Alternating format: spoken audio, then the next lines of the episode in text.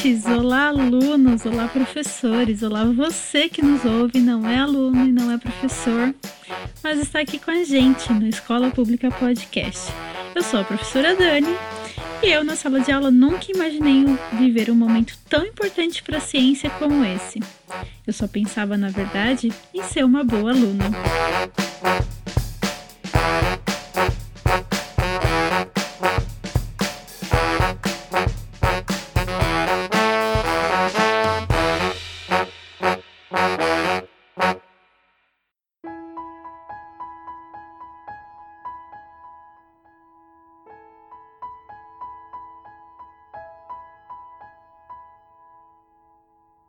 Coronavírus. É, hoje a gente vai falar do coronavírus. Lembrando que não sou especialista em microbiologia, então, especialistas, por favor, me perdoem por falta de detalhes, mas eu vou tentar aqui dar uma pincelada sobre o que é isso, do, sobre o que está acontecendo é, a nível infecto-social.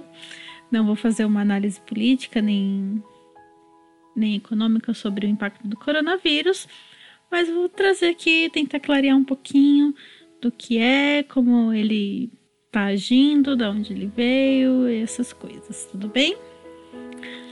Então vamos lá.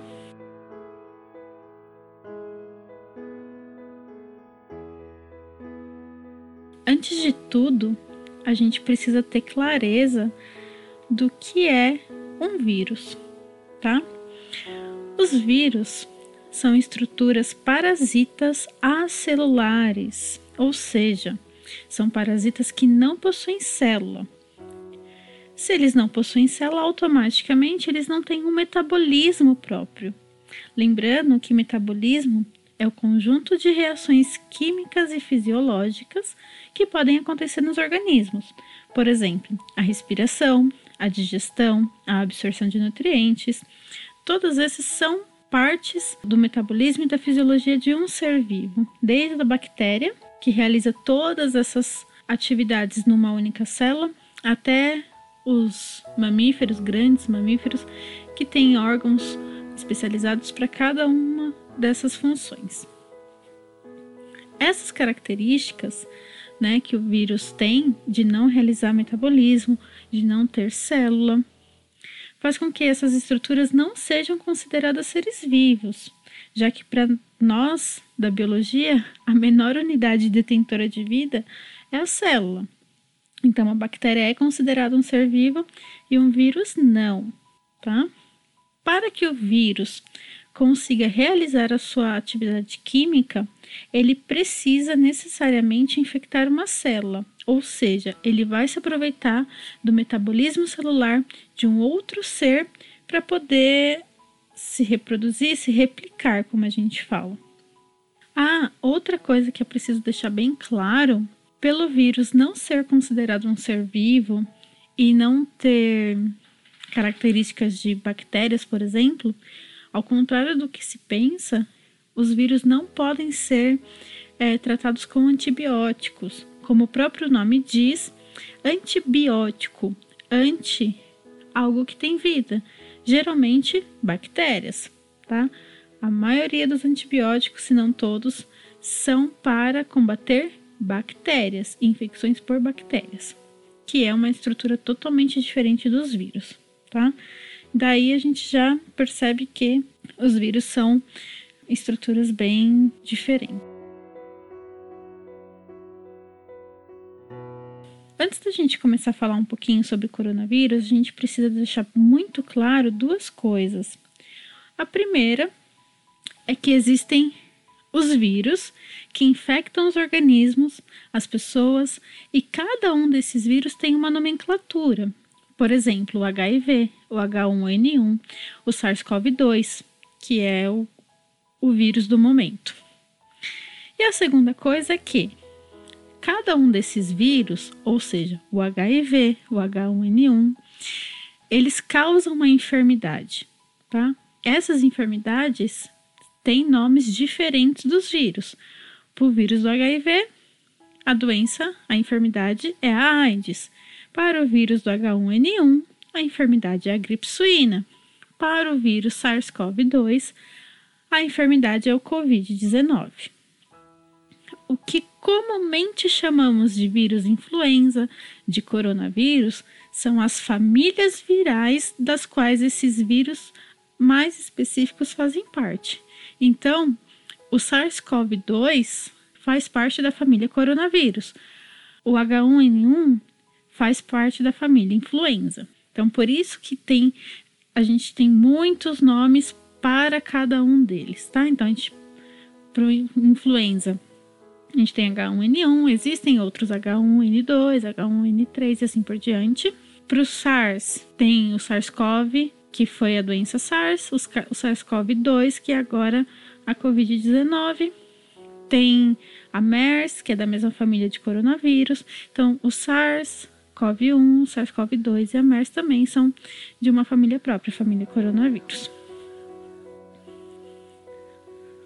Falando agora um pouco da estrutura básica do vírus, uh, os vírus em geral podem ou não ter um envelope, ou seja, vírus que chamamos de envelopado ou vírus que não são envelopados.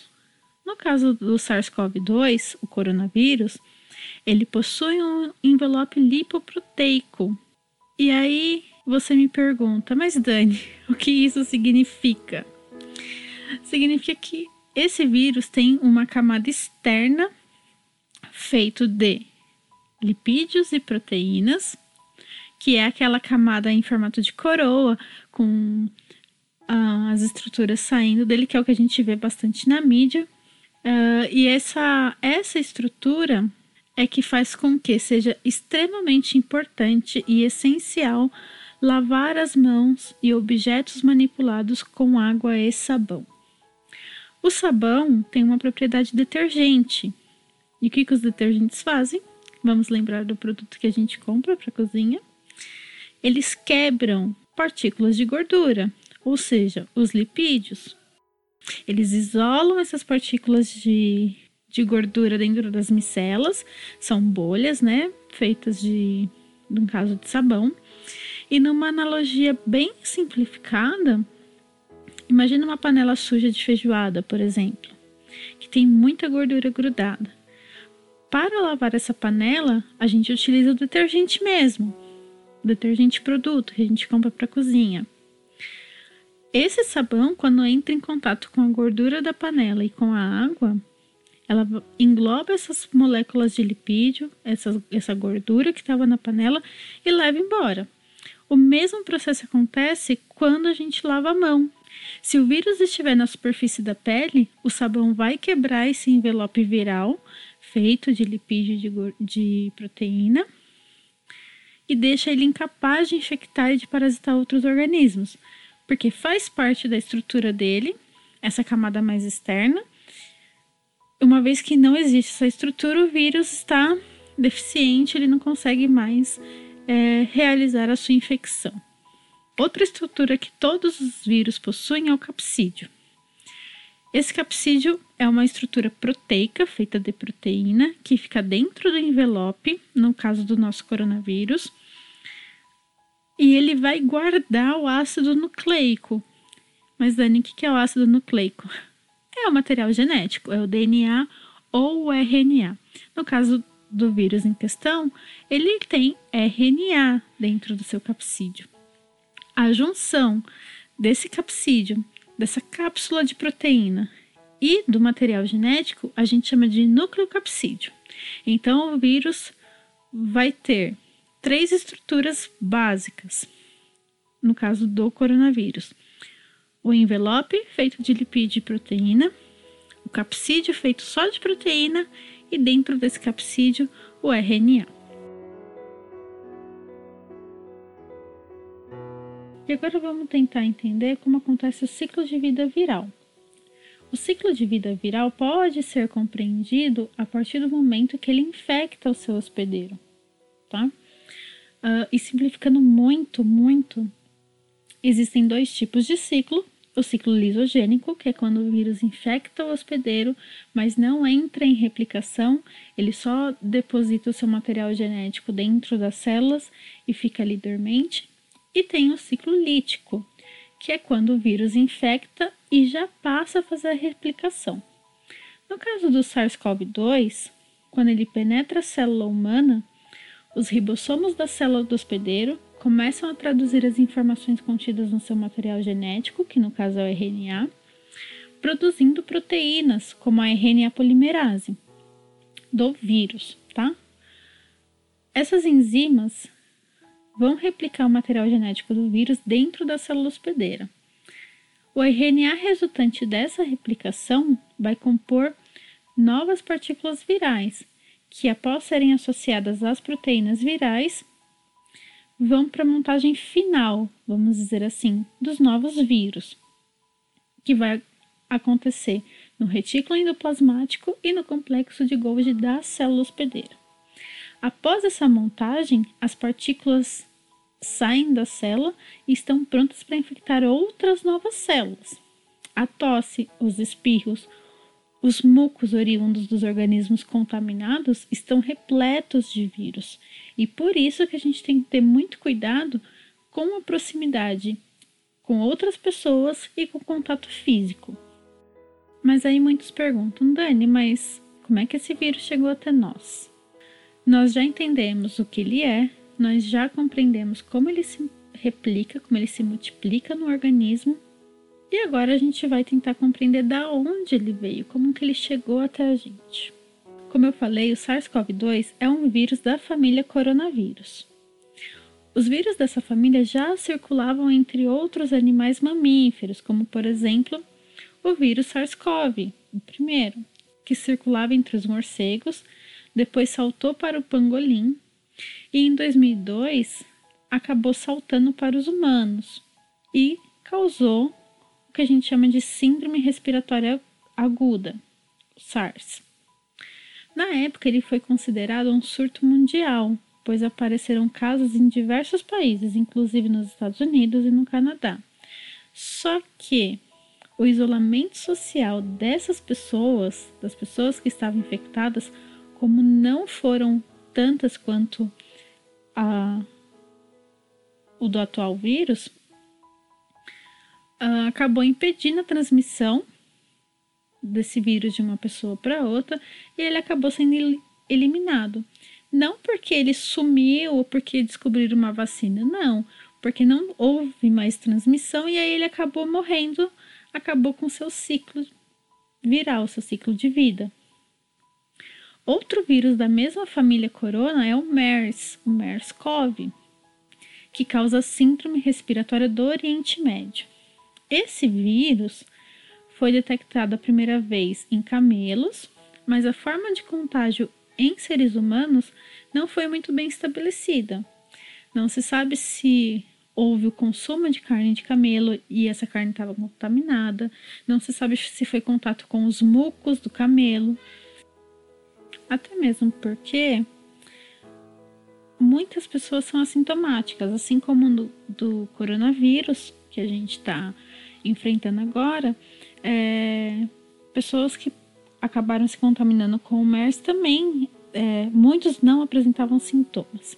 A Coreia do Sul, na época da MERS, sofreu um surto, se eu não me engano, entre os meses de maio e julho de 2015 o que já deixou a Coreia preparada para a pandemia em que vivemos. A Coreia foi um dos países, é, está sendo, na verdade, um dos países exemplo no combate ao coronavírus, com testes em massa, com monitoramento, com recomendações para o isolamento social.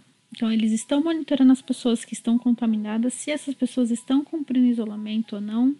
Eles têm esse controle um pouco maior. Por isso, a Coreia do Sul é um dos exemplos no combate ao coronavírus que a gente está enfrentando hoje. A MERS também causa um tipo de pneumonia grave, com um comprometimento do parênquima pulmonar, das paredes do pulmão. Os pulmões das pessoas que passaram pela contaminação de MERS, a maioria não recuperou totalmente as suas funções, então a função respiratória dessas pessoas ficou muito comprometida. Daí a gravidade da, da contaminação por esses vírus da família coronavírus. Para o SARS-CoV-2, para esse que causa a Covid-19, a gente não tem um rastro muito claro ainda de como ele saltou para os humanos. O que sabemos é que ele é um, um vírus da família corona, que muito provavelmente sofreu mutações genéticas e passou por uma seleção natural, que é onde o vírus que consegue se adaptar acaba tendo sucesso na replicação, e começou a circular entre os mamíferos, como o morcego, por exemplo, e a partir daí ter chegado aos humanos. Essas teorias malucas de que a China produziu um laboratório, de que foi um projeto de dominação do mundo e blá blá blá, não passam de teorias malucas. Eu dou até risada, gente, que é, é, é, é tenso, é tenso. Ouvi gente falando que foi a China que produziu, mas tudo bem. A origem da pandemia foi em Wuhan, porque sabemos que o hábito alimentar da China é muito exótico, o que pode sim ter colaborado para isso. Mas a gente não pode esquecer que o Brasil também pode desenvolver uma nova doença infecciosa. Os problemas ambientais que enfrentamos, a alta densidade populacional, o comércio de animais silvestres pode sim colaborar para que haja um surgimento de novas doenças que vão infectar e se adaptar bem aos humanos. Então, por favor, conspiracionistas, parem de viajar na maionese. Estou sendo muito sutil no alerta. Só parem. Bom, já sabemos o que é, como ele se comporta, qual sua provável origem. Agora vamos para a Covid-19, para a doença. Sim, a enfermidade propriamente dita. A Covid-19 é a manifestação clínica da infecção e o quadro clínico é bastante amplo. Vai desde pessoas assintomáticas, que não apresentam nenhum tipo de sintoma, passa por sintomas parecidos, e eu vou repetir: parecidos não são os mesmos. Sintomas da gripe, o que já descaracteriza ele como uma gripezinha, até quadros de pneumonia gravíssima, principalmente em pessoas que apresentam o que chamamos de comorbidades, que são as pessoas que têm diabetes, que têm hipertensão, que têm doenças respiratórias como a asma, bronquite crônica ou enfisema já que o vírus causa infecção principalmente nas vias aéreas do corpo. Os sintomas também são muitos e vão desde sintomas mais comuns, como febre, tosse seca, cansaço, sintomas menos comuns, como dores no corpo e desconforto, diarreia, conjuntivite, dores de cabeça, perda do paladar, perda do olfato. Mas os sintomas mais graves e que as pessoas precisam prestar muita atenção são a dificuldade de respirar ou a falta de ar, a dor e a pressão no peito, a perda da fala e a perda dos movimentos. Nesses casos, é necessário que a pessoa procure um atendimento médico quanto antes. Os que apresentam sintomas mais leves, a recomendação é que acompanhem esses sintomas em casa mesmo, ou seja, não saiam, respeitem o isolamento social, procurem não entrar em contato físico com as pessoas de dentro de casa, que é para evitar você contaminar seus familiares, evitar contaminar as pessoas mais próximas e assim por diante. E seguir sempre, sempre as recomendações de higiene. Na maioria dos casos, os sintomas aparecem após quatro ou seis dias, tá? Então, de quatro a seis dias, esses sintomas vão aparecer mas a disseminação viral acontece antes mesmo dos sintomas aparecerem. Então, antes desses quatro dias, o vírus já está replicando, já está passando por todo aquele processo que eu já falei e já está sendo é, disseminado pela pessoa contaminada. Então, se a pessoa tosse, se a pessoa espirra, se a pessoa é, deixa mucos né, nos, nos objetos, ela já está disseminando o vírus bem? Por isso, isolamento social é essencial. Independente se você é, já percebeu que está contaminado ou não, se você não sabe, se você não tem certeza, o isolamento social é primordial, porque a gente não sabe quem está contaminado, a gente não sabe qual o estágio dessa contaminação. E se for pessoa assintomática, então, às vezes ela passou por todo o ciclo e a gente nem percebeu. E aí fala, nossa, mas por que, que eu peguei? De quem que eu peguei, né? Então, por isso o isolamento social é de extrema importância. Vale lembrar que não há vacinas, não há remédios específicos, não há antivirais para o SARS-CoV-2. A única forma de contenção desse vírus é o isolamento social, é respeitando as medidas recomendadas pela OMS, pelos especialistas e principalmente pela ciência. É claro que há muitos casos que não é possível realizar um isolamento correto, como a população mais carente que vive nas comunidades, por exemplo ou os que passam por problemas socioeconômicos, que precisam continuar trabalhando e se expondo à contaminação. Sabemos disso. E por isso ressaltamos a importância de implementação de políticas públicas voltadas para essas pessoas. Só para a gente ter uma ideia do quão importante é seguir todas as recomendações, hoje, no dia que eu estou gravando, só no Brasil já são mais de 500 mil casos de pessoas contaminadas mais de 30 mil pessoas que perderam as suas vidas. E a gente sabe que há muito, muito, muito caso de subnotificação. O Brasil hoje segue em segundo lugar nos casos confirmados, ficando atrás apenas dos Estados Unidos, e terceiro lugar em mortes, ficando atrás dos Estados Unidos e do Reino Unido. Mas provavelmente quando você estiver me ouvindo, já seremos também o segundo em número de mortes, e esses números estão totalmente desatualizados, já que na última semana o número de mortes foi de mais de mil pessoas por dia. Eu espero muito que esse episódio tenha clareado o que é, como ele age e a importância de seguir as recomendações. Espero que você esteja seguro, que a sua família esteja segura. Muito obrigada por nos ouvir até aqui. Siga a gente nas redes sociais, Escola Pública Podcast, no Facebook, no Twitter, no Instagram. É isso, gente. Um grande beijo. Até o próximo episódio.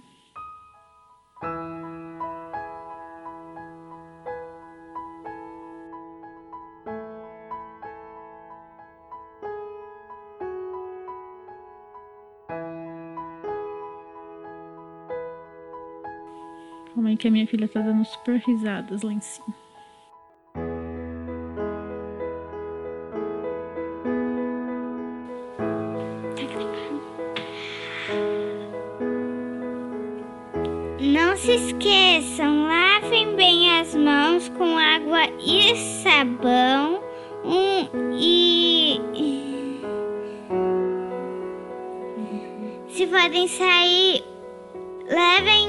Alquinho gel e utilizem máscara.